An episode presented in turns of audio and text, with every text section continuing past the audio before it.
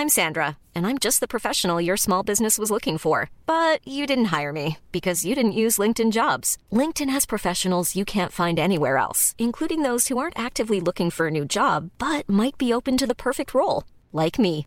In a given month, over 70% of LinkedIn users don't visit other leading job sites. So if you're not looking on LinkedIn, you'll miss out on great candidates like Sandra. Start hiring professionals like a professional. Post your free job on linkedin.com/people today.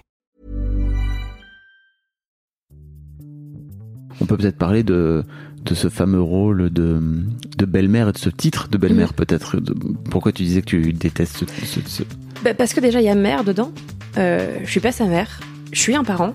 Euh, mais mais le, le titre de mère, enfin, j'ai pas envie de la spolier de ça.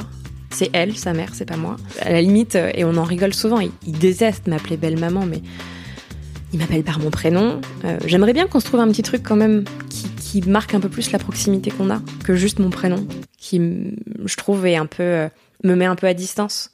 Exécuté par qui? Fabrice Florent. Bonjour, bonsoir, bon après-midi à tous et bienvenue dans Histoire de Daronne, l'émission où chaque deuxième et quatrième mardi de chaque mois, à partir de 6 heures du matin, je retrace avec mes invités leur rapport à la maternité. Après avoir interviewé une bonne centaine de darons dans mon autre podcast Histoire de Daron, il était temps d'explorer l'autre face de la planète parentalité. Je suis Fabrice Florent, dans la vie je fais des podcasts d'interviews et de discussions et je crée des contenus. Si vous aimez cet épisode, allez donc écouter la bande-annonce de ce podcast pour en découvrir plus sur moi et mes autres contenus.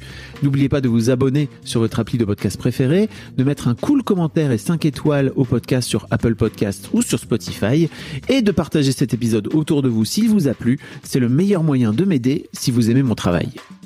Merci beaucoup Anaïs d'être là. Avec plaisir. C'est très cool. Euh, Je t'ai envoyé un petit message parce que je t'ai vu.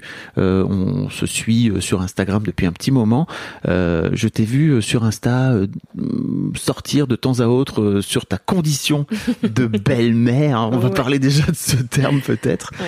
Euh, et je me suis dit que ça pourrait être super que tu viennes dans l'histoire de Daronne pour me raconter un petit peu euh, ta vie de belle maman. Alors je sais même pas. euh, je, je, je, je- à, à titre personnel, je ne suis pas concerné, mais je trouve que ce terme est, est- est débile au possible. Quoi, ouais, ce terme est terrible. euh, on va en parler. Ouais. Euh, Est-ce que tu peux te présenter T'as quel âge? T'as 35, c'est ça, si je me trompe Alors, pas? j'ai j'ai 34 ans pour encore quelques mois. Ok. Mais je pourrais avoir 35, je m'en fous. Hein. Euh, donc, je m'appelle Anaïs, je suis autrice. euh, et je suis euh, actuellement en petite période, j'allais dire sabbatique, mais pas du tout, puisque je suis euh, pleinement active dans l'écriture d'un premier roman. Euh, mais disons que je suis au, au chômage de ma précédente vie où euh, je dirigeais un média. T'es journaliste. Je suis journaliste à la base, absolument. Enfin, tu l'es toujours. Oui. Ouais, non, je suis passée du côté euh, plutôt fiction de la chose. Ok. Donc, euh, je me considère plus tellement comme journaliste. Il paraît que le journaliste c'est bien, il faut juste savoir en sortir. C'est ça, bah voilà.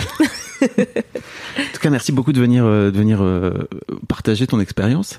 Est-ce que tu peux nous expliquer un petit peu ta, ta condition, d'où te vient cette histoire de où tu te retrouves? Alors, tu as aussi une condition particulière, c'est t'es belle maman, mais t'es t'es nullipare aussi, c'est-à-dire que tu n'as pas d'enfant. Absolument, c'est bien, c'est les deux termes que je déteste le plus. Oui, je me doute, horrible, nullipare. Euh, je vis effectivement donc euh, en couple avec mon amoureux depuis 4 ans, qui a un, un enfant euh, qui vient juste d'avoir 13 ans et donc il est avec nous une semaine sur deux. Euh, et je suis effectivement euh, moi-même sans enfant. Euh, nullipare, c'est vrai qu'il y, a- il y a quand même ce, ce- cette racine nulle qui est absolument terrible, je trouve, et terrible. qui nous renvoie à, à tout ce qu'on n'a pas fait. Euh, alors que moi, au contraire, justement, ne pas avoir d'enfant qui, qui, qui soit sorti euh, de moi, ça me renvoie à tout ce que je vais pouvoir faire, que je pourrais pas forcément faire si j'en avais un. Ok. Euh, T'as une vraie volonté de pas avoir d'enfant euh, Est-ce que tu te considères de ce fait-là comme child free On peut dire ça? Ouais, absolument. Ok. Ouais, ouais. C'est euh, c'est un vrai désir et, et c'est pas un, un non désir d'enfant, c'est un vrai désir de ne pas avoir d'enfant. Euh, alors je je suis pas sûre que ça ne va pas changer dans les années à venir. Je peux pas être euh, Enfin, en fait, ça a été aussi le, processus, enfin, c'est le résultat d'un très long processus, d'énormément de questions au passage à la trentaine, euh, d'énormément de questions aussi quand je me suis mise en couple avec mon amoureux qui est déjà père par ailleurs, et où, quand je lui ai posé la question au bout de enfin très très rapidement en fait. Il est un petit peu plus âgé que moi et, et très très rapidement, je lui dis est-ce que tu veux avoir de nouveau des enfants ou pas? Euh, Juste que je sache moi si, euh, enfin en gros si tu vas me priver de quelque chose entre guillemets ou pas. Euh, J'étais complètement perdue, je savais pas si j'en voulais ou pas, mais je voulais être sûre que la porte euh, reste ouverte si jamais j'en voulais. Sa première question, sa première réponse a été non. Euh, donc là, grosse discussion. Euh, on en a beaucoup discuté. Et puis finalement, ça c'est un peu. euh, T'avais quel âge donc à l'époque? J'avais 30 ans. Ouais, donc en euh, plein 31 dans. ans. Ah bah en plein dans dans tout ce que je ne vis plus depuis que je- je- j'ai pris cette décision. Enfin en tout cas depuis que j'ai ce choix s'est un peu imposé à moi de me dire que en fait la seule chose qui me qui me parle dans la dans la maternité, dans la parentalité, c'est la transmission, c'est le fait de euh, de voir un enfant développer une personnalité, de l'aider à développer cette personnalité et de l'aider à trouver sa place dans le monde, à devenir autonome, etc. Et tout ça, je le trouve complètement avec mon bel enfant en fait. Euh, on a une relation qui est absolument dingue. On se parle énormément. Il, il me confie beaucoup de choses et je pense que je suis un, un tiers parent euh, de confiance pour lui et, euh, et surtout, je pense qu'il y a des choses qu'il peut me dire plus facilement qu'à ses parents. Euh, et ça, et ça, je, enfin, je pense que c'est une chance et pour lui et pour moi. Et donc en fait, il, me comble sur tellement d'aspects que je j'ai pas du tout besoin de, de remplir cette espèce de, volonté de transmission avec un autre enfant qui grandirait dans mon utérus. J'en profite pour donner un petit tips aux parents d'ados. Moi, il y a un truc que j'ai développé l'année passée quand ma fille aînée elle est pas bien, c'est que je l'ai entourée d'adultes de référence euh, qui sont alors qui sont qui sont pas des belles-mères si tu veux, euh, des, des femmes et des mecs d'ailleurs, euh, pour pour qu'elles puissent en fait avoir une je sais pas une, une soupape euh, de décompression auprès de d'autres d'autres personnes que, que moi des adultes qui sont Mhm. des confi- de, de confiance pour moi mais je trouve que peut-être aussi tu joues ce rôle là euh, Ouais, avec et lui je euh. trouve que c'est hyper important. Euh, alors, je sais pas si je l'ai dit, mais donc il a 13 ans, si je l'ai dit au tout début. Mm. Euh, et il arrive quand même dans cette période où il a évidemment énormément de questions, y compris sur des sujets qui sont pas forcément qui ne sont pas facilement euh, abordables avec tes parents, la sexualité, etc.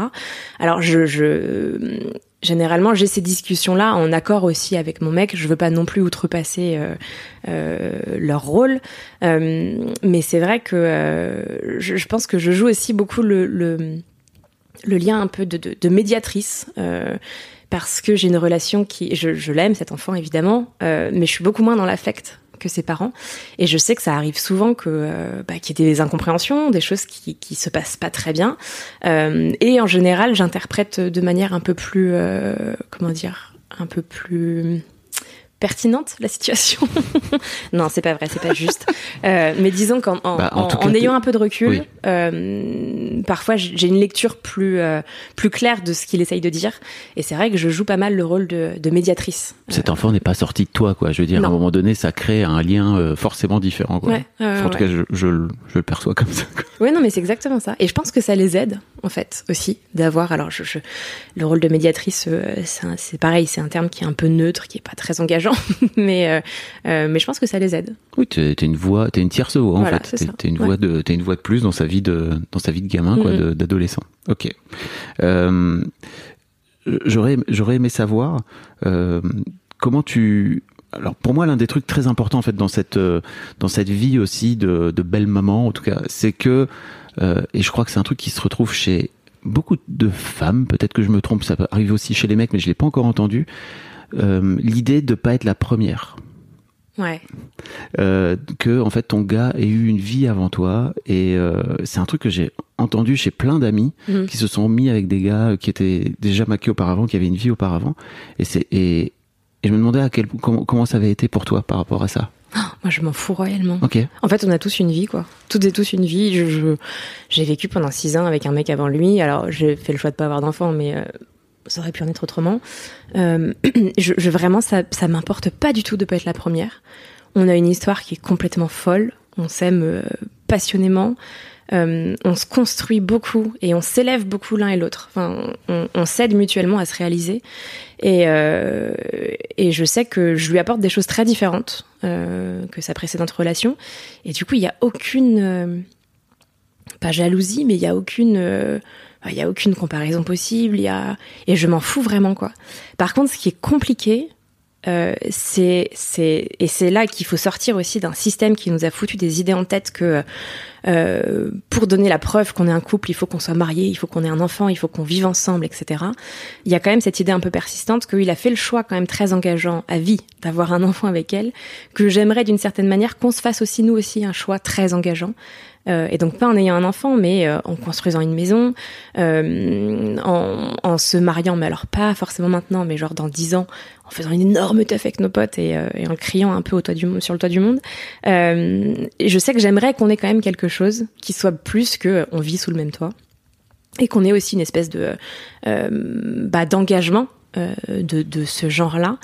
Euh, ça serait quoi? Ça serait une forme de projet commun, c'est ça, dans, dans, ta tête? Ouais. En fait, j'ai besoin aussi euh, qu'on, oui, c'est ça, qu'on qu'on mûrisse un projet. qu'on Finalement, un enfant est un projet. Quoi. Ah, un enfant est un sacré projet, ouais. et, euh, et, moi, je sais que c'est un projet euh, beaucoup trop gros pour moi. Enfin, je, je m'en sens pas les épaules. mais mais ouais, qu'on qu'on mûrisse quelque chose ensemble en fait, et qu'on et qu'on ait un projet qu'on qu'on sache où est-ce qu'on est. Alors pas dans dix ans parce que en plus lui déteste se projeter. Enfin c'est vraiment euh, on vit l'instant présent, etc. Euh, mais moi je sais que bâtir une maison par exemple c'est quelque chose qui me qui qui ouais qui qui est un moteur pour moi et que j'aimerais réaliser avec lui.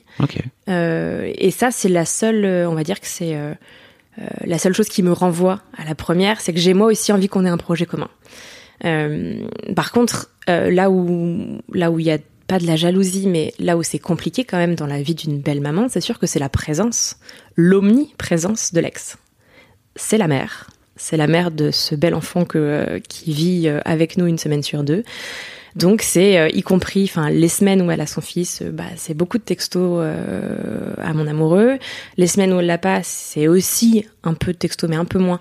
mais mais c'est sûr que c'est une présence qui est quand même qui est un peu fantomatique, mais pas complètement quoi, qui, qui est quand même bien ancrée dans notre quotidien. Comment t'as fait toi pour grandir, évoluer avec cette présence qui, de toute façon, j'imagine, enfin non, tu peux pas te défaire? Ah bah non.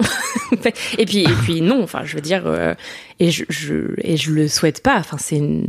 tu vois, je voudrais pas, par exemple, que euh, son fils soit tout le temps avec nous, ou à l'inverse, euh, qu'on ait un mode de garde complètement différent. Je trouve qu'on a trouvé un équilibre qui est, euh, qui est très chouette. et évidemment, c'est sa maman. Enfin, c'est, normal qu'elle soit là, mais c'est sûr que parfois, j'aurais envie, et ça, je l'ai déjà dit à mon mec, j'aurais envie qu'il y ait des horaires d'ouverture, quoi.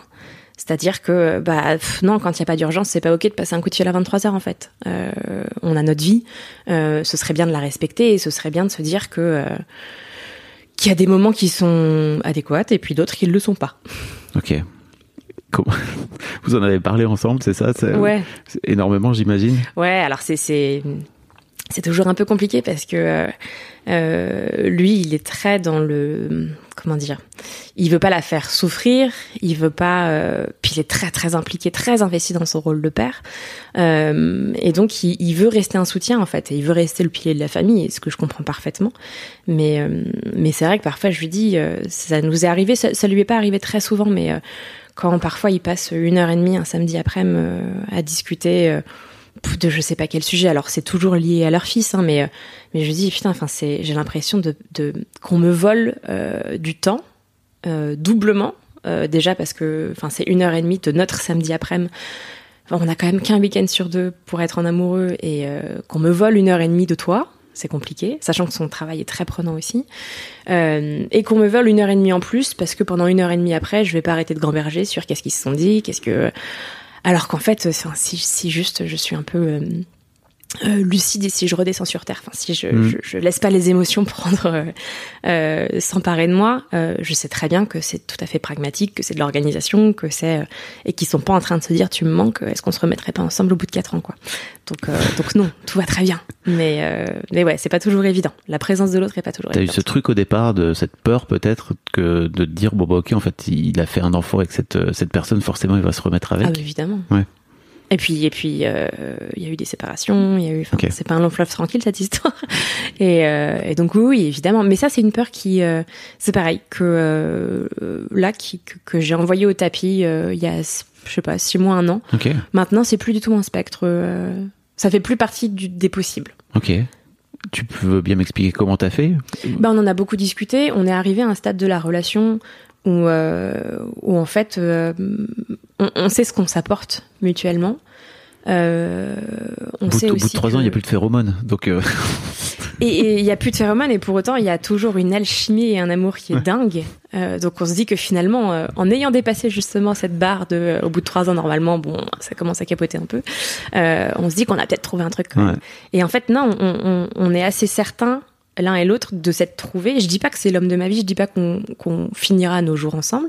Je souhaite vieillir avec lui, mais bon, on sait pas de quoi demain est fait. hein. Euh, et du coup, on a tellement ce sentiment de s'être trouvés que euh, que voilà, je j'ai plus la hantise qui me quitte pour elle. Ça c'est fini et on en a discuté et, et et il me rassure beaucoup sur ce sujet aussi. ok. Donc euh, ça c'est important, je pense. Et, et il prend souvent les devants euh, sur ce genre de sujets qui ont pu être aussi complexes dans des relations précédentes. Notamment, il a énormément d'amis euh, et moi, je, enfin, j'ai toute confiance en lui, donc euh, je, je m'en tamponne et, et tant mieux à la limite. Moi, je sais que j'ai aussi pas mal d'amis, alors qui se à l'inverse des, des, des mecs quand ils se mettent en couple ont tendance à un peu écarter leurs potes euh, filles. Donc À cause des meufs, tu crois? Ouais, j'ai perdu quelques amis en route. Merde. Euh, non, pas forcément à cause des meufs. En plus, c'est tout à fait. euh, c'est, c'est- je pense que c'est, c'est pas du tout vrai. C'est juste. euh, Non, t'as besoin juste de passer du temps c'est avec ça. T'as ta... besoin de oui. passer du temps avec ta chérie ta- ou, ta- ou ton chéri, et c'est, et c'est très bien comme ça. Euh, et donc voilà, j'ai fait une totale digression. Je sais plus où je voulais en venir. Euh, oui, non, je suis très contente qu'il ait des amis. Euh, mais je sais que parfois il, prend un peu les devants, euh, notamment des semaines où je suis pas là parce que je, me barre un peu souvent en ce moment et où il me dit ah bah euh, là je vais boire un coup avec une telle, mais t'en fais pas, hein, tu sais. Je fais oui c'est bon, je sais. Et donc il prend quand même le temps de me rassurer sur beaucoup de choses. Et, donc c'est aussi bah ça, joue bien son rôle quoi. Je, suis rassurée. Ok, c'est cool. Et je me disais justement, on peut peut-être parler de, de ce fameux rôle de, de belle-mère et de ce titre de belle-mère peut-être. De- Pourquoi tu disais que tu détestes ce... ce- ce- Bah, parce que déjà il y a mère dedans. Euh, je suis pas sa mère. Je suis un parent. Euh, je sais pas si on... bah si je suis une parente en fait. Euh, mais mais le, le titre de mère, enfin j'ai pas envie de la spolier de ça. C'est elle, sa mère, c'est pas moi. Et puis surtout ce truc de belle quoi. Enfin, euh, et, enfin je sais pas c'est c'est c'est c'est c'est quoi du coup l'antagonisme? Enfin c'est quoi le si je suis sa belle-mère. euh, Enfin elle c'est la mère moche? Enfin il y a un truc qui qui est, qui est peut-être complètement très primaire mais qui me qui me débecte un peu. Euh, et puis vraiment, ouais, le fait qu'il y ait, qu'il y ait, qu'il y ait mère là-dedans, à la limite, euh, et on en rigole souvent, il, il déteste m'appeler belle maman, mais il m'appelle par mon prénom. Euh, J'aimerais bien qu'on se trouve un petit truc quand même qui, qui marque un peu plus la proximité qu'on a que juste mon prénom, qui, je trouve, est un peu euh, me met un peu à distance. Mm. Alors parfois, si on rigole, je, enfin, je suis sa belle doche, quoi. Mais euh, mais du coup, euh, ouais, il y a, y a pas d'autre mot, on n'a pas trouvé autre chose. Euh, qui- Beldoche, c'est pas très amélioratif oui, en mais même hein, justement, il y a ce truc un peu Oui, de- de, on redore un peu le blason de la belle doche. de le récupérer. Ouais. Ou même la marâtre, tu vois, on pourrait faire aussi de tous ces termes qui sont qui ont une connotation très négative. On pourrait peut-être aussi les twister un peu et leur redonner un peu un peu plus de positif. J'allais te parler de la marâtre justement qui est vue comme euh, dans tous les contes, euh, les Disney, les machins, comme vraiment la pire personne au monde, Ouais. euh, qui brutalise euh, Mm. ses beaux enfants, etc., etc. Comment comment t'as réussi toi à à accepter ou à ou à embrasser, tu vois, ce statut qui est quand même particulier, quoi, j'imagine pour toi? C'est très particulier. Et alors, ce qui est, ce qui est drôle ou pas, hein, je, je sais pas si c'est drôle, mais quand je suis tombée amoureuse de son père, j'avais pas du tout. Je savais qu'il avait un enfant, mais j'avais pas du tout en tête qu'un jour j'allais avoir un rôle à jouer auprès de cet enfant. Euh, je suis tombée amoureuse de lui sans sans avoir toute la l'image en tête en fait. Et euh, et petit à petit, j'ai commencé à me rendre compte que putain, j'allais avoir un rôle à jouer qui était bien au-delà de celui Trop intéressant. d'une amoureuse. et d'un Tu l'as mis de côté, tu crois euh? Je pense que je voulais pas le voir. Oui. Euh, je pense que, euh, en plus, j'étais plutôt dans la phase. Donc, il y a eu beaucoup de cycles, hein, mais j'étais plutôt dans la phase je ne veux pas d'enfant. Donc, je pense que je ne voulais pas voir que j'aurais un, un rôle à jouer auprès d'un enfant qui n'était pas le mien. Euh, et je me suis jamais projetée. Et alors, surtout, ce qui est. Et c'est pour ça que des podcasts comme le tien sont essentiels, et d'autres sur les belles-mères aussi sont vraiment essentiels. C'est que j'avais personne dans mon entourage qui remplissait ce rôle-là. Euh, personne, je pouvais me tourner, euh, enfin, j'avais personne auprès de qui me tournait, je pouvais pas poser de questions, je pouvais pas, discuter un peu de mais c'est quoi concrètement être belle-mère Quelles sont les difficultés que tu dois dépasser? Quels sont, enfin, c'est quoi ton quotidien, quoi? Et, et donc ça a été, c'est très solitaire quand même, hein, parce que on a toujours besoin en plus de faire bonne figure. Donc même quand ça va pas, je m'en ouvre pas forcément à mon mec. Et quand je le fais, je sens quand même que, euh, enfin, son enfant est quand même la prunelle de ses yeux, donc euh, quand je le fais, je sens que ça crée un peu une petite distance. Après, il comprend aussi que mon rôle est pas est pas évident, donc euh, après la petite distance et, la réaction primaire de putain, qu'est-ce que t'es en train de me dire là? Il, intègre et il revient me parler et on peut en discuter. Mais du coup, quand ouais, quand il y a des moments qui sont compliqués, c'est c'est vraiment hyper solitaire quoi. Et, euh, et donc c'est venu, en plus c'est venu assez tard dans la relation, puisque j'ai rencontré son fils, ça faisait déjà peut-être un an et demi qu'on était ensemble. Euh, et on y est vraiment allé mollo, mollo, mollo quoi. Ça a été euh, une rencontre très impersonnelle dans un skatepark d'abord, Vraiment, enfin, les, des, des, des, animaux qui s'approchent. Quoi. On s'est approché petit à petit. Présenté comme une amie de papa, c'est ça Non, j'étais son amoureuse. Ok, d'accord. Donc ça, quand même, euh, c'était. Et même avant qu'on se rencontre, il savait que son père avait une amoureuse. Il savait, euh, il connaissait toute l'histoire. Il savait qui j'étais. Euh, J'avais même réfléchi à lui écrire une lettre avant qu'on se voit pour lui expliquer un peu qui j'étais. Et je me demande si je l'ai pas fait. Je sais plus j'ai aucune mémoire. Euh, pour lui expliquer un peu, bah voilà, je, je, je fais ça, mon métier c'est ça, euh, voilà ce que j'aime dans la vie, voilà ce que j'aime pas du tout. Je suis allergique aux concombres, euh, et toi ça va Et je, je sais pas si je l'ai fait ou pas, je crois pas. Mais, mais en tout cas, c'était une idée. Et donc voilà, on s'est vraiment approchés l'un de l'autre, et je me rappelle, je suis arrivée à ce skatepark, il a continué à faire des tours dans le bowl en me regardant de loin, genre putain c'est elle. Et au bout de dix minutes euh, où j'étais vraiment à côté de son père, donc il n'y avait pas de doute, c'était bien moi. Il est venu comme ça, comme un petit chat, euh, genre bonjour, et, euh, c'était très mignon. Et voilà, et après on allait dîner ensemble, et puis petit à petit, on a commencé, j'ai commencé à passer une nuit chez eux, parce qu'on se voyait exclusivement les semaines aussi où, où il n'était pas avec son fils, ou alors en journée, les semaines où il avait son fils, on se voyait en journée on allait se faire des dates dans Paris, des déj, etc. Euh... Tu dis ça avec un grand sourire. Bah, c'était très le début de la relation. ouais, mais on, continue à le faire. Hein. J'ai toujours besoin de mes dates, euh, de, des choses qui nous sortent de notre routine et de notre quotidien, quoi. Mm. Euh, et en même temps, je dis ça, mais on n'a pas. Je, suis désolée, je pars dans tous les sens, mais vas-y, vas-y. On n'a pas vraiment de quotidien parce que justement, le fait d'être en alternance une semaine sur deux, moi, je trouve ça absolument génial. C'est une semaine sur deux, on est une famille, une semaine sur deux, on est juste un couple d'amoureux et euh, on se lève à pas d'heure. Bon, euh, quand on travaille évidemment, mais on n'a pas d'horaire, on bouffe ce qu'on veut. Enfin, il y a un truc beaucoup plus libre, quoi, beaucoup moins contraint. Mais, mais donc voilà, le rôle de belle-mère, je l'ai vraiment. Ça, ça, a été, ça a été une approche, quoi. Et jusqu'au jour où on a décidé d'emménager ensemble. Et là, bah, c'est plus possible de rentrer chez toi le soir si jamais tu sens que que, que t'as pas envie d'être là. c'est non, bah on vit ensemble en fait. Mom deserves the best, and there's no better place to shop for Mother's Day than Whole Foods Market. They're your destination for unbeatable savings, from premium gifts to show-stopping flowers and irresistible desserts. Start by saving 33% with Prime on all body care and candles. Then get a 15-stem bunch of tulips for just $9.99 each with Prime. Round out Mom's menu with festive rosé, irresistible berry chantilly cake, and more special treats. Come celebrate Mother's Day at Whole Foods Market. Hiring for your small business? If you're not looking for professionals on LinkedIn, you're looking in the wrong place. That's like looking for your car keys in a fish tank. LinkedIn helps you hire professionals you can't find anywhere else, even those who aren't actively searching for a new job but might be open to the perfect role. In a given month, over 70% of LinkedIn users don't even visit other leading job sites. So start looking in the right place. With LinkedIn, you can hire professionals like a professional. Post your free job on linkedin.com slash people today. Et, euh, et ouais, c'est pas toujours évident, mais, euh, mais je trouve qu'on s'en sort plutôt pas mal. Et donc là maintenant, ça fait 4 ans, c'est ça? Ça fait 4 ans qu'on est ensemble et ça va bientôt faire un an qu'on vit euh, ensemble. Ouais. Que vous vivez ensemble. Comment tu comment tu t'habitues toi dans ce dans ce rôle?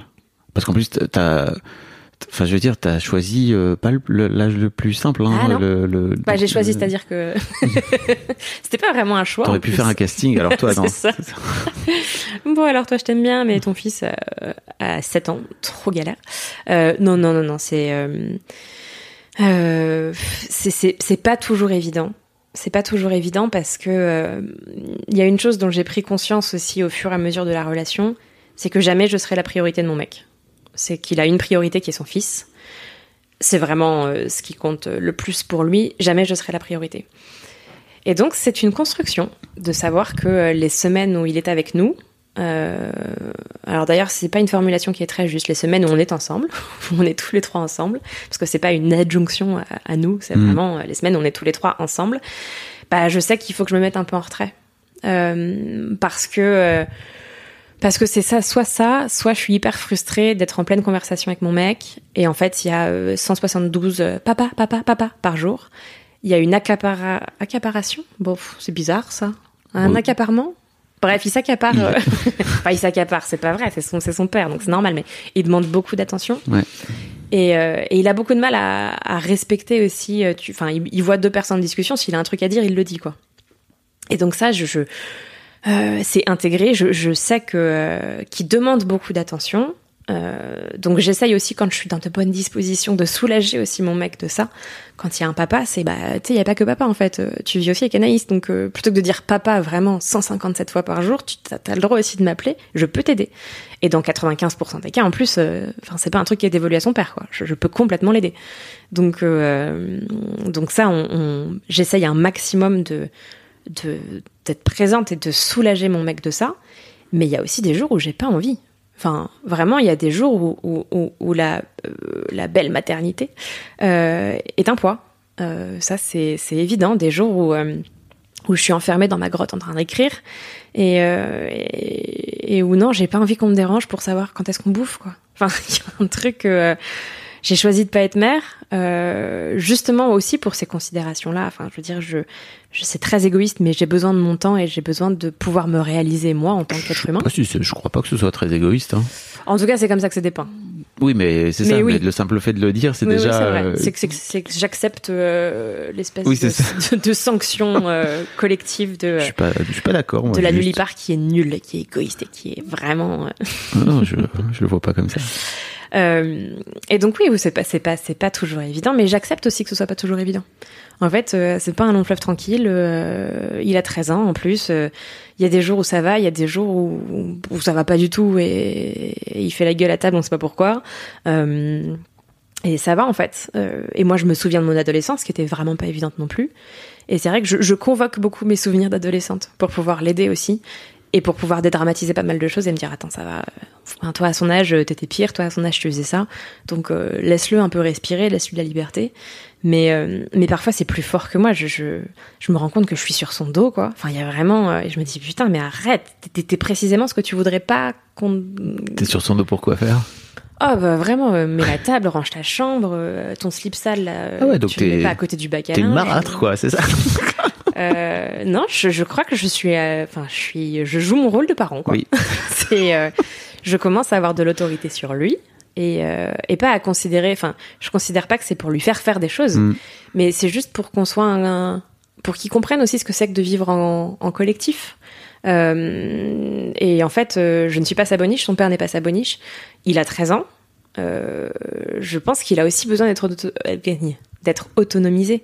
Il a aussi besoin qu'on lui fasse confiance pour faire des choses. C'est con, mais je lui ai appris à faire des pâtes, quoi. Mm. Et il savait pas. Et il était hyper content. Et, et, et en même temps, je lui dis, bah, tu vois, tu sais faire des pâtes. Si un midi tu veux rentrer euh, du collège et que t'as pas envie de bouffer à la cantine et que bah, ni ton père ni moi ne sommes là, tu sais te faire à manger. Enfin, tu sais au moins te faire un plat de pâtes. Et, euh, et moi, je sais que, enfin, je me suis barrée de la maison, j'avais 18 ans, je suis partie vivre aux États-Unis. L'autonomie, pour moi, c'est, c'est, c'est la valeur cardinale. Enfin, c'est vraiment le truc euh, le plus important qui soit. Et euh, Ça, c'est un truc que t'as envie de transmettre, Ah pour ouais. le coup. ah ouais. On parlait de transmission tout à Ouais. l'heure. Vraiment. Et j'ai envie qu'il sache que euh, qu'il peut tout faire dans la vie et que euh, qu'il se mette pas de limites. Comment t'as fait pour réussir à trouver ta place petit à petit, quoi, tu vois? Je, je pense aux autres meufs qui Ouais. potentiellement euh, nous écoutent et qui sont dans ta position, tu vois. euh, J'imagine à quel point ça a été un chemin complexe, quoi. Ouais, c'est c'est un chemin complexe et surtout, euh, en fait, c'est quelque chose qui est difficile à intégrer, euh, de savoir que euh, là, par exemple, avec la, guerre en Ukraine qui a éclaté, je suis parfois un peu, euh, j'ai tendance à me faire des scénarios du pire en permanence. Et donc je lui disais, mais enfin, si ça nous arrive sur la gueule, qu'est-ce qu'on fait, quoi? Et il me dit, bah, on se barre, on se barre à Arcachon où, il a une maison de famille. Et je lui dis, ouais, mais son fils. Ouais, mais ton fils. Il me dit, bah, il vient avec nous. Je, je- oui, et sa mère, du coup, on l'emmène avec nous aussi. Et en fait, il y a ce truc où c'est quand il se passe des choses comme ça où tu te dis, mais en fait, moi, ma place là-dedans, clairement, je pense que je suis la première à gicler s'il se passe quelque chose de grave. Euh, pas dans le sens où il, voudra volontairement me gicler, mais c'est juste comment est-ce que, enfin, c'est évidemment que c'est avec son fils qui se barre, quoi. Et que sa mère, euh, la mère de cet enfant ne sera pas très loin, mais on n'arrivera jamais à vivre à quatre. c'est pas possible. Et, et là, j'arrête parce que c'est vraiment un scénario qui n'a, qui a très très peu de chances Oui, de qui se est- produire. Je qui- touche du bois Qui est dans ta tête en qui plus. est dans hein. ma tête absolument, mais on l'a quand même évoqué. Et pour lui, c'était, mais c'est évident que tu, enfin, qu'on s'en va ensemble et qu'on fuit ça ensemble. Et j'étais là, mais non, en fait. Je pense que tu te rends pas compte que. Bah dis, dis pas non à qui sa place. évident- Non, je dis pas non à sa place. T'es un peu qui en train de dire non à sa place quand il te. Oui, c'est sûr. Mais, mais, mais, je, je pense qu'il il faut accepter que, euh, voilà, en, en cas de situation de crise, notamment sur un bateau, s'il y a une personne à sauver, bah, c'est pas votre peau qui sauvera. mais du coup, ça, enfin, moi, je suis hyper indépendante et très, euh, et très, euh, je vais dire très autonome. Évidemment, t'as 34 ans, c'est normal que tu sois autonome. mais je suis hyper indépendante, donc, en fait, j'ai besoin de personne pour me sauver du bateau, ça Par va. rapport à cette idée, Oui. par rapport à cette idée de Par rapport à cette idée, ouais. Et, euh, et après, le fait que je sois pas sa priorité, c'est encore des sujets, enfin, c'est encore parfois un peu des, des, des sujets sur lesquels on s'écharpe parce que, parce que son travail aussi est très, très présent. Et je sais que parfois il a un peu tendance à nous squeezer quoi. On passe beaucoup de temps ensemble, mais je sais que, euh, enfin, moi j'ai besoin de m'échapper, j'ai besoin qu'on se fasse des week-ends en amoureux euh, au bord de la mer, euh, qu'on prenne le train, nos vélos et qu'on se barre. Pour lui c'est compliqué parce que si jamais il y a un job qui tombe, enfin, s'il réussit un casting et qu'il y a un truc qui tombe, bah, c'est ça qui va être à prioriser. Et donc pour lui prendre du temps pour nous en dehors de son taf, en dehors de son fils, etc. C'est encore, c'est encore compliqué. Donc euh, c'est un processus, on va y arriver, on, on va réussir à partir en week-end euh, quand je le souhaite, Euh, mais c'est sûr que il, il faut complètement en fait se dire que on fait partie intégrante de sa vie, mais que oui, on n'est pas la priorité et qu'on peut gicler du jour au lendemain. et, et je sais pas, moi il y a un truc où, pff, en fait, je, je je me réalise pas dans ce couple, euh, dans aucun couple d'ailleurs. Enfin, Oui. C'est-à-dire que c'est pas euh, c'est une partie très importante de ma vie. Euh, je l'aime plus que j'ai jamais aimé euh, aucun autre homme et euh, et, vraiment c'est c'est c'est mon grand amour so far. Mais je sais que je suis aussi capable de vivre en dehors de ce couple-là. C'est pas ma seule et unique raison de vivre en fait. Donc donc bon, enfin, je, je pense que ça aide à, à faire passer la pilule de je suis pas sa priorité. Oui, bon. Et alors, so what? Non mais c'est c'est canon. Ouais.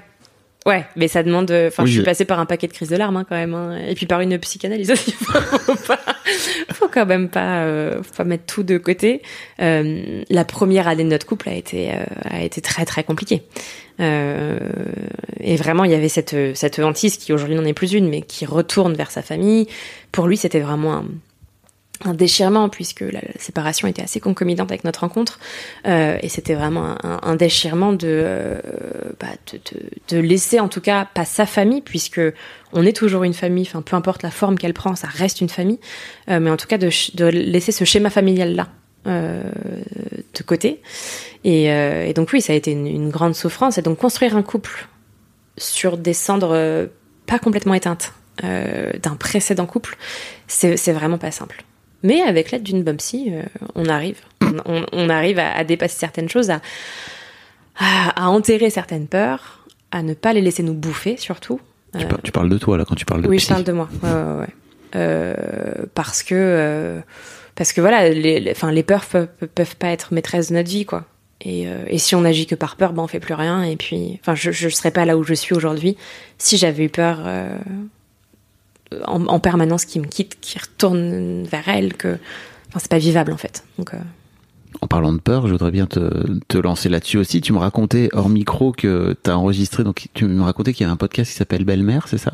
Ma belle-mère bien aimée. Ma ouais. belle-mère bien aimée. Donc si jamais vous voulez l'écouter, vous, entendrez en plus des témoignages de belle-mère où tu disais que tu avais fait un premier épisode où j'imagine tu avais peur de parler des aspects Ouais. négatifs Ouais. et que tu as fait une sorte d'erratum par la suite. Qu'est-ce qui t'a donné envie d'abord de ne pas dire les vraies choses qui se passaient Ça faisait pas hyper longtemps que je connaissais son fils. Euh, pour moi, ce podcast, euh, donc ma belle ma belle-mère bien aimée, a été vraiment euh, un- une vraie vraie aide parce que je suis passée de je ne connais personne qui joue ce rôle-là à d'un coup plein de femmes me parlent directement. Et ça, d'ailleurs, c'est- une, vraie, un vrai groupe aussi, puisqu'on on s'échange des messages euh, privés où on se raconte nos vies. Et, vraiment, ça a été un vrai soutien psychologique. Hein. et c'est important, le soutien psychologique, peu importe le rôle qu'on joue dans la vie d'un enfant. Euh, et en fait, c'est vrai que euh, le premier épisode que j'ai enregistré, ça faisait pas très très longtemps. Je sais pas, c'est peut-être un an que je connaissais euh, mon bel enfant. Euh, et je pense que j'avais justement tellement peur de l'image de la marâtre que je pouvais pas me permettre de dire la vérité. J'avais trop peur de l'image que je renverrais et je voulais montrer à quel point c'était génial, à quel point c'était magique. Et, et- je pense que j'ai, ouais, j'ai dit une partie de la vérité. Je dis pas que ce que j'ai dit est faux, mais ce que j'ai raconté n'était qu'une partie de la vérité, complètement amputée de toutes les difficultés, de, euh, de à l'époque, euh, cette présence de l'ex qui était pour moi invivable. Et, euh, et ouais, c'était pas, hum, c'était, c'était, c'était pas évident de le formuler. J'avais surtout pas envie que mon mec l'écoute et se dise, euh, bah, en fait, j'ai rien à faire avec cette personne. Ah, Enfin, genre, j'avais peur que ce soit un, un vrai problème pour nous, en fait. Mais en fait, c'est ridicule parce que je lui parle de tout. Donc, euh, tout ce que j'aurais pu dire dans cet épisode-là, il le savait déjà, globalement. Euh, après, il y a des choses qu'il n'entend pas forcément, mais ça, c'est un autre sujet. C'est son problème à lui. C'est ça. Et, euh, et j'ai eu besoin, effectivement, peut-être, je sais pas, six mois après, de, de faire un épisode vérité. et, et de dire, en fait, ce que je vous ai raconté, c'était hyper. c'était très brillant, très paillette. Mais, mais la vie de belle-mère, c'est pas que ça, quoi. La vie de belle-mère, c'est aussi beaucoup de souffrance, beaucoup de solitude. Euh, et c'est pas que, euh, que des trucs hyper sympas, une relation magnifique avec un enfant qui n'est pas le nôtre. Euh, voilà, il y a aussi beaucoup de difficultés au quotidien et, euh, et vraiment il y a des jours où je craque et c'est pas simple.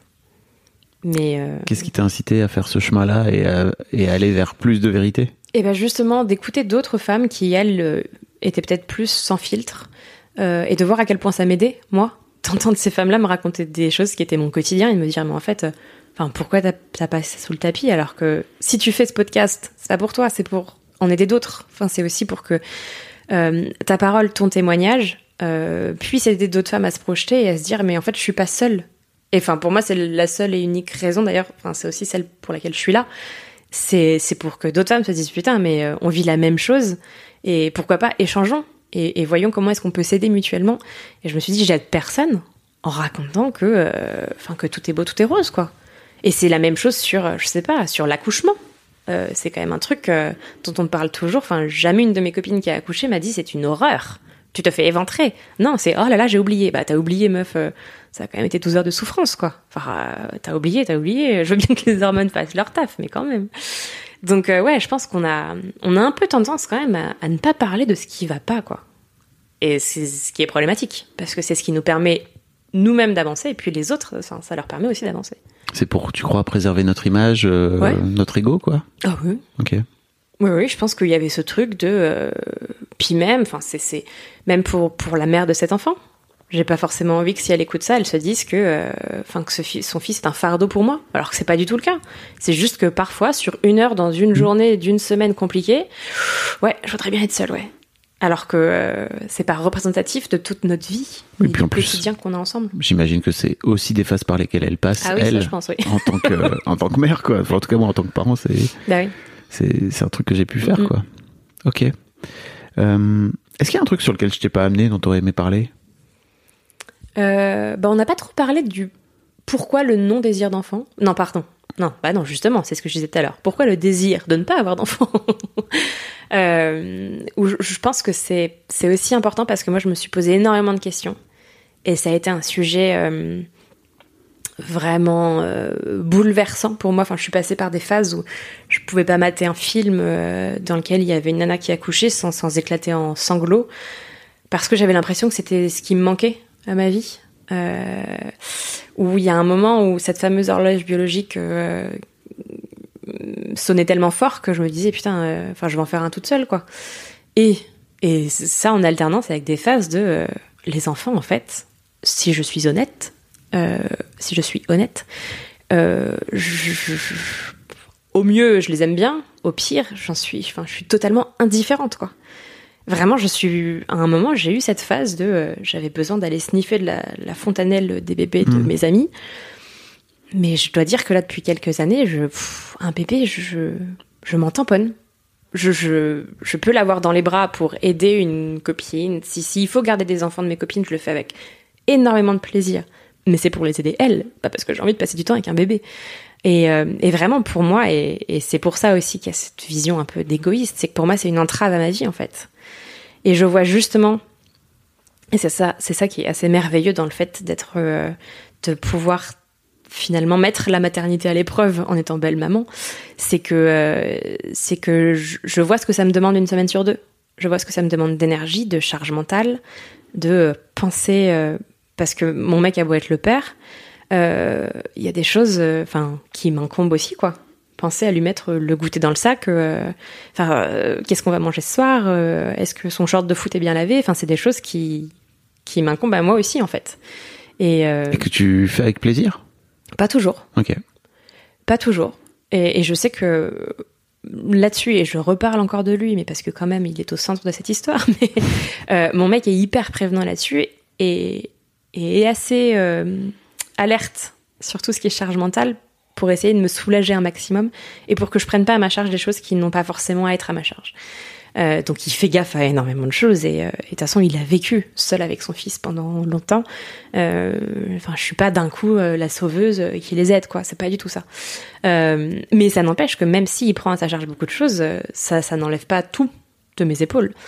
Et une semaine sur deux, vraiment de bouffer fixe, euh, de euh, ah bah est-ce que t'es là? Parce que euh, moi je suis pas là cet après, mais il quitte à 15h, il revient à la maison.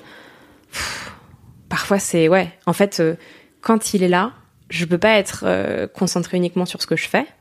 Et d'ailleurs, j'ai pas envie de l'être. Quand il est là, j'ai pas envie d'être enfermée dans ma grotte à écrire. J'ai aussi envie de passer du temps avec lui. J'ai envie de l'aider à réviser ses leçons. J'ai envie de jouer à un jeu. Je, en fait, c'est une attention. Euh, quand il est là, mon cerveau n'est pas entièrement dédié à ce que je fais. Et donc oui, parfois c'est c'est c'est ouais, parfois c'est un peu lourd parce que euh, parce que tout le temps qui devrait être dévolu qu'à moi-même et à ce que j'essaye de faire, c'est-à-dire un roman, bah, parfois, en fait, je ne peux pas consacrer ce temps-là, parce que je dois le consacrer à un enfant. Et, euh, et je sais que ce qui me, ce qui me rassure, alors ça va être terrible, je vais passer pour une terrible personne, mais je m'en fous. Ce qui me rassure, entre guillemets, c'est que n'étant pas mon enfant, et euh, en fait, si un jour je suis terriblement malheureuse, je peux aussi sortir de cette situation-là. Je peux aussi m'en aller on, ne démissionne pas de son rôle de, parent quand euh, c'est son enfant euh, dont on a accouché en fait.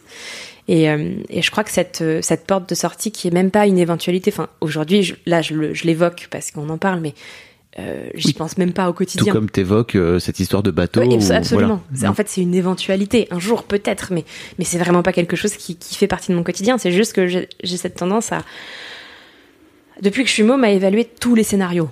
Euh, de A jusqu'à Z, j'ai tous les scénarios possibles. Donc oui, il y a un scénario, euh, Z prime prime, où si vraiment je suis malheureuse comme les pierres, je peux m'en aller. Avec moins de culpabilité que si c'était mon enfant. Et pour autant, et ça c'est euh, aussi ce qui est ingrat dans le rôle de belle-mère, c'est que cet enfant je l'aime et que si à l'inverse c'est son père qui décide de s'en aller, eh ben j'aurai aucun droit sur lui, aucun droit entre guillemets. Je j'aurai pas de droit de visite euh, et peut-être que s'il veut lui garder le contact, il pourra, mais j'aurai pas, euh, enfin c'est pas mon enfant quoi. Donc je m'investis énormément au quotidien et pour autant il y a ce truc hyper injuste de euh, on peut me le retirer à tout moment. C'était pas du tout la question. Mais c'est- toi, je t'ai amené sur une question euh, libre, tu vois. Donc, Ouais, euh, t'as. Et, ben, et du coup, je te disais quand même que euh, pourquoi est-ce que je veux pas avoir d'enfant et j'y ai pas du tout répondu. Mais T'as touché, t'as touché du doigt. Ouais. Mais t'as réussi aussi à, à combattre l'horloge biologique, comme tu disais? Bah, en fait, c'est, c'est, je sais pas si je l'ai combattu ou si à force de lire euh, notamment les super bouquins de Fiona Schmidt, euh, La chaîne ou l'utérus, et, euh, et comment ne pas devenir une marâtre, je crois.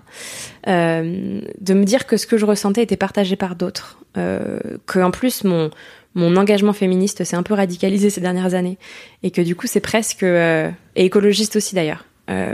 c'est presque comment dire, c'est presque un mantra, c'est ridicule, c'est presque un, drapeau de se dire que je ferai pas d'enfant, j'amènerai pas un enfant de plus sur cette terre.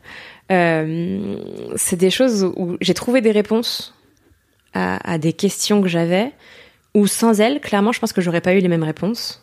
Euh, je pense que le, le, le système euh, capitaliste euh, patriarcal aurait fait tout son œuvre et je me serais dit oh un utérus vide n'est pas un utérus normal. Je dois enfanter. Euh, tu n'es pas complète. Je ne suis pas complète, absolument. Je suis une erreur, comme le dit si bien Fina Schmidt, je suis une erreur 404 dans le système Putain. féminin. et en fait, en fait non, de de de, de m'éveiller à ces sujets-là, à la non maternité.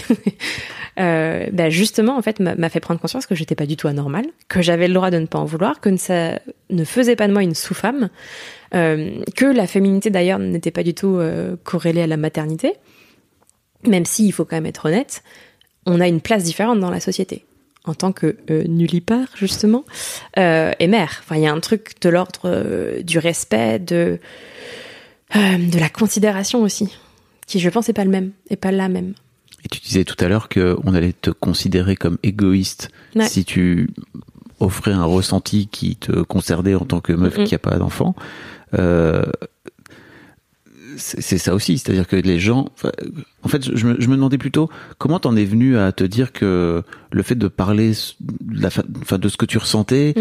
euh, t'avais peur que les gens allaient venir te dire que t'étais égoïste? Mais parce que c'est c'est c'est quand même euh, cette espèce de vieux relent qui traîne dans la société quoi. Enfin C'est un truc qu'on t'a déjà dit? non, c'est pas un truc qu'on m'a déjà dit, mais c'est comme tout un tas de choses, c'est intégré en fait. Et c'est malheureusement ce qu'on doit combattre au quotidien. Ces choses qui sont intégrées sans même qu'on ait eu l'impression de les ingérer à un moment. C'est presque comme si ça, ça coulait dans nos veines de citoyens et citoyennes. Euh, Il y a ce truc de, euh, je sais pas, euh, pff, de Vichy quoi. C'est vraiment euh, travail, famille, patrie quoi. De Vichy. Est-ce que tu vas vraiment- parler des des pastilles. J'étais perdu. Non, pardon. non, non, mais il y Ah a- oui, a- vraiment à l'ancienne, en Ouais. mode pétain, quoi. Ouais, il y a un truc très intégré en fait. Et euh, mais d'ailleurs, c'est c'est quelque chose que, enfin, je, je bosse vachement sur la parentalité dans le roman que je suis en train d'écrire, où j'ai dû aussi, Tiens donc. n'est-ce pas? J'ai dû aussi euh, et d'écologie et de travail. J'ai dû aussi déconstruire certaines choses parce que dans, dans, dans mon couple précédent, euh, c'était presque, enfin pour moi, c'était même pas questionnable, c'était la voie à suivre. Ok, on allait se marier, on allait faire un môme. Euh, Enfin, non. Le- L'enfance a toujours été un peu en débat. Mais, mais pour moi, c'était normal que, bon, bah, ça fait six ans qu'on est ensemble. bon, finalement, je suis tombée en désamour, donc ça ne s'est jamais produit. Mais de se dire que le, le, le schéma classique, ouais, bah oui, on va se marier, faire un enfant, en fait, c'était même pas une question de choix. C'est bon, bah, c'est la vie, quoi. On fait des enfants. Enfin, c'est comme ça, c'est ce qui se passe.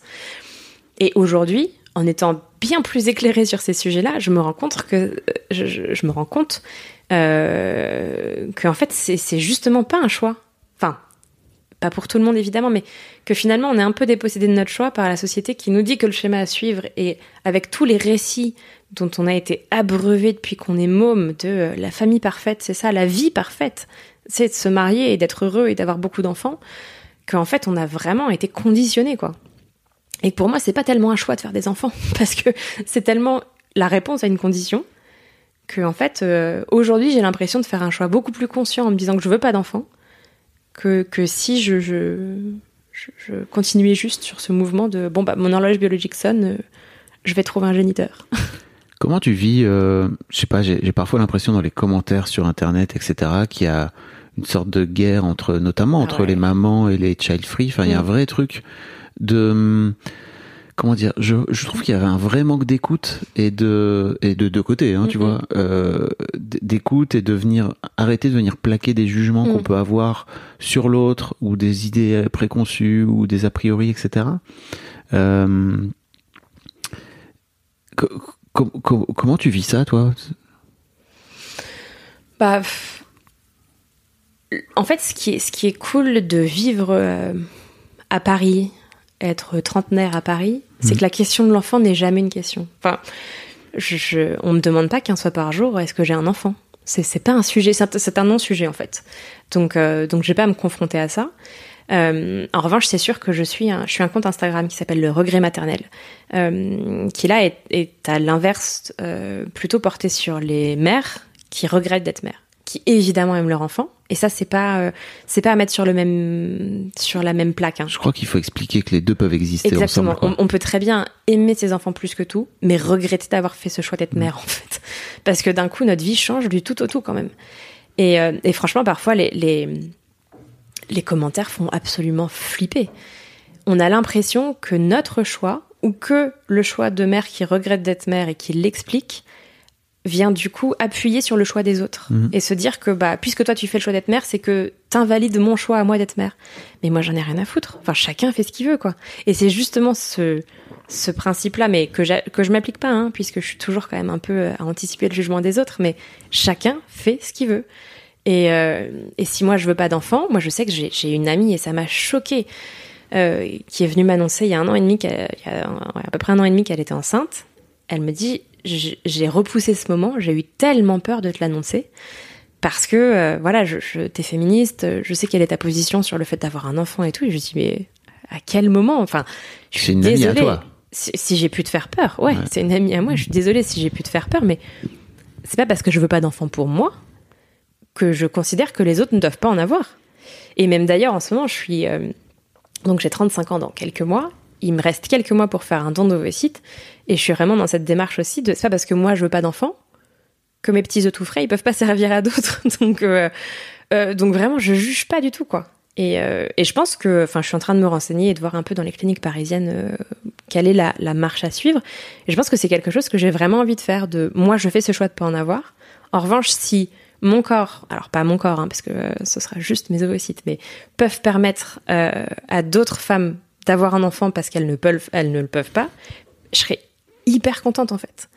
Et tout comme je me dis que si un jour j'ai un enfant, j'ai beaucoup plus envie d'adopter un enfant qui existe déjà, qui a déjà été mis au monde, que d'en procréer un de plus euh, sur cette terre qui va quand même déjà mal. Mais tu vois, quand tu dis ça, d'en procréer un plus sur cette terre qui va déjà Ouais. mal, je crois que si t'es une daronne ou un daron, tu peux aussi dire, ah bah putain, moi j'en ai créé Oui, un ouais. euh, sur cette terre qui va mal, quoi, tu vois. Ouais, et, que, ouais. et forcément, tu peux aussi te dire, bah en fait, elle est en train de parler de moi, quoi. Ouais, ouais, ouais. Même si je sais très bien que c'est pas ton Non, intention. c'est pas du tout ça. Mais je crois aussi qu'il y a, qu'il y a ce truc-là, tu vois, chez les, enfin, dans un camp comme dans l'autre, Ouais, quoi, ouais. tu vois, où il y a vraiment beaucoup de, de, de trucs qu'on se dit les uns les autres, Mm. où on est en train de parler de nous. En fait, tu vois, tu parles pas de toi Ouais.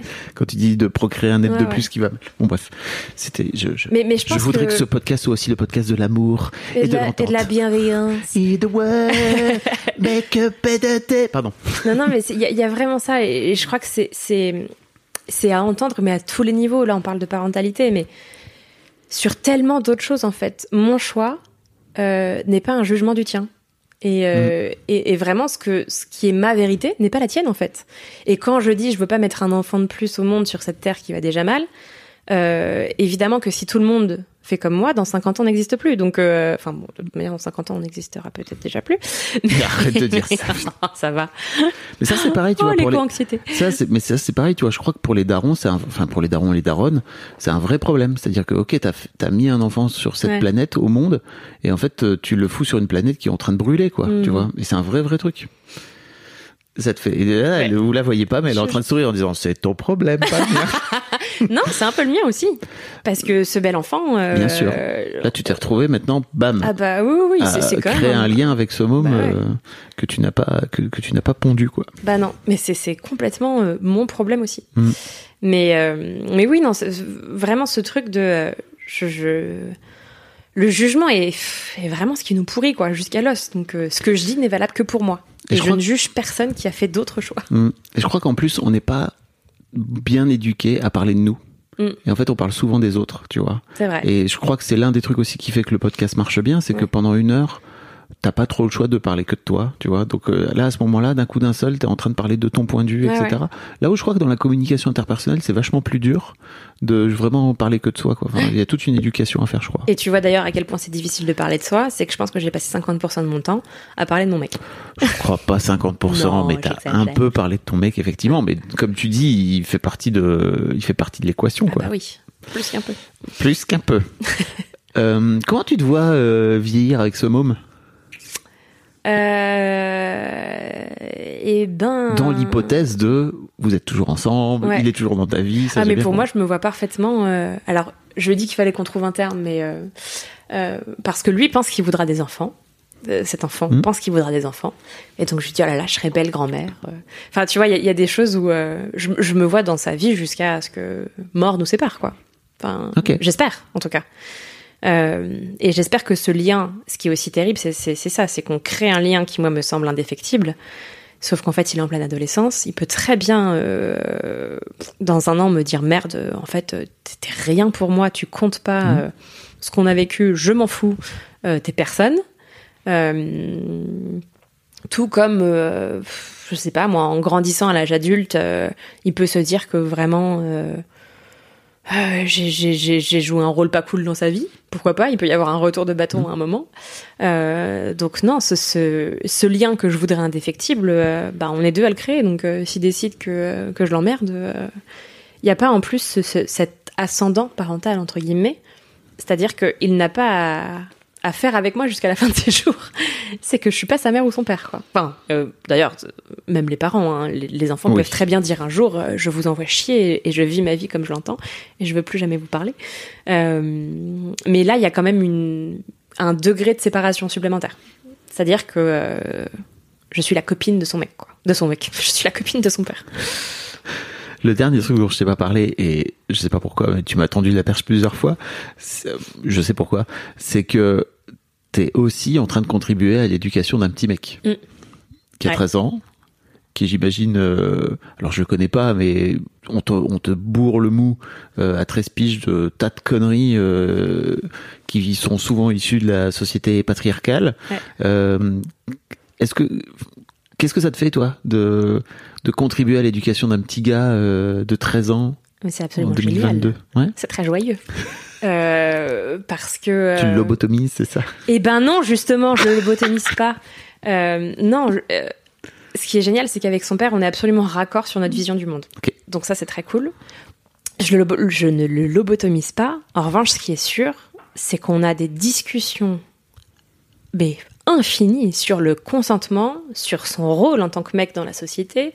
Alors, il a 13 ans, hein, je, le- je- on, le bourre, on lui bourre pas le mot non plus de trucs qui ne sont pas de son âge, mais par exemple, il y a, je sais pas, il y a, il y trois semaines, il est allé dans, à une boom un samedi soir. Enfin, j'imagine qu'il regarde déjà du porno, non À 13 ans Ou Eh ben, on en a déjà tombé discuté. sur du porno ou- Eh ben non, on en a discuté. On lui a expliqué que euh, la vision de la femme Mm. dans les films pornographiques était très compliquée, Mm. euh, que c'était pas la vie, hein, euh, que les conditions en plus de travail étaient quand même. Enfin bref.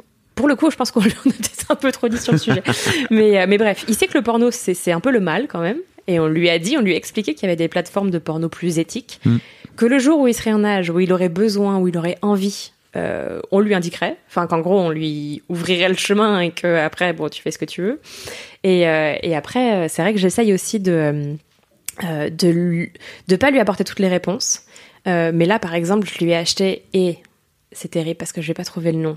Euh, je lui ai acheté le nouveau euh, Dico des ados. Euh, et, et vraiment, il y a plein d'entrées sur la sexualité, sur aussi l'amour de soi, euh, ce que la, ce qui est la honte, enfin toutes les émotions par lesquelles peuvent passer un ado. Et je sais que c'est pas à moi de lui apporter toutes les réponses en fait, et de lui dire bah tiens, je te donne ça. Et il a commencé à le feuilleter, il me dit ah mais c'est génial. Et je pense qu'il il faut aussi l'accompagner à trouver ses propres sur le, voilà, à trouver ses propres réponses euh, euh, bah, par lui-même. Euh, mais par contre, c'est sûr que sur, sur des sujets, on, on, matraque certaines notions, quoi. Et donc le consentement, ce que je disais, il allait à une boom il y a, il y a trois semaines et il nous dit qu'ils vont jouer au jeu de la bouteille. Et alors là, avant même qu'on on lui dise c'est quoi la règle?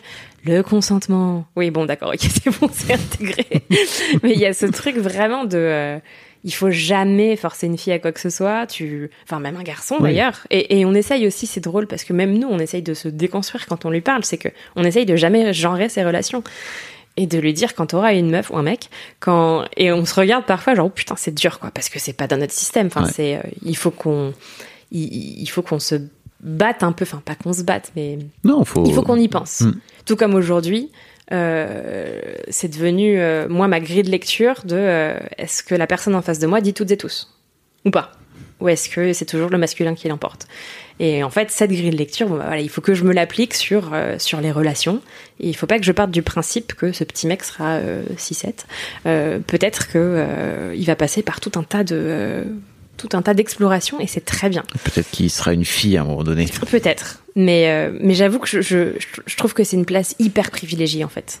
De, bah, de pouvoir accompagner euh, un petit mec, justement, dans ce monde qui est profondément en train de changer. Il y a aussi, euh, enfin, on est en train de déconstruire complètement la virilité, l'homme, mais sans forcément dire, bah, comment est-ce qu'il faut être homme aujourd'hui, puisque c'est plus comme ça qu'il faut faire. Comment est-ce qu'on fait? Et, et j'avoue que je trouve ça assez précieux de l'aider sur ce chemin-là. Trop bien. Merci beaucoup, Bah, Anaïs. merci à toi. C'était super. Ouais, c'était Je mettrai tous les liens dont on a causé dans, dans les notes de cet épisode. Euh, grand, grand merci vraiment. C'était trop, trop, trop chouette. Et bah, j'ai adoré parler de tout ça avec toi. Trop bien!